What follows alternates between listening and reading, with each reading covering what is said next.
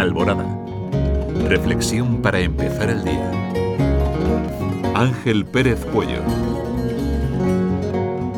Querido radioyente, buenos días. Hoy, 15 de octubre, la Iglesia celebra la fiesta de Santa Teresa de Jesús. Admirable fue la vida y la obra de esta monja andariega y reformadora de la Iglesia del siglo XVI, tenaz y llena de salero como recoge el santoral de don Jorge Sansvila, rezadora y gran escribidora.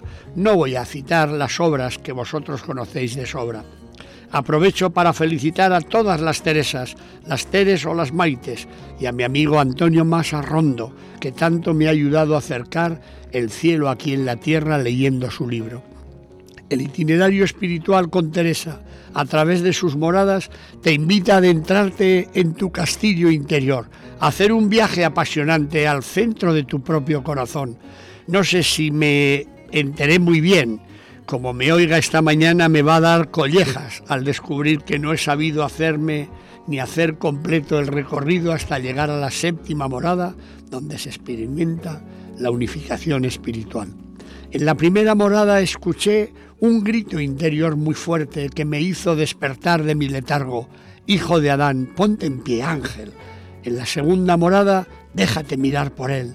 En la tercera, engolosínate. En la cuarta, ámale. En esta morada sentí un verdadero desposorio espiritual. En la quinta, suéltate. En esta sentí mi rendición. Quiero hacer solo tu voluntad, Señor. En la sexta, déjate amar. Desnúdate interiormente del todo. En la séptima, experimenté una unificación espiritual profunda, un verdadero matrimonio con Él. Teresa de Jesús tiene razón cuando afirma que no está la cosa en pensar mucho, sino en amar mucho, y así lo que más os despertare amor, eso haced. O lo que confesaba a una dama afligida porque su enfermedad le impedía ejercitarse en sus devociones habituales. No ponga los ojos en consuelo ni en oración, sino en el cumplimiento de la voluntad del Señor.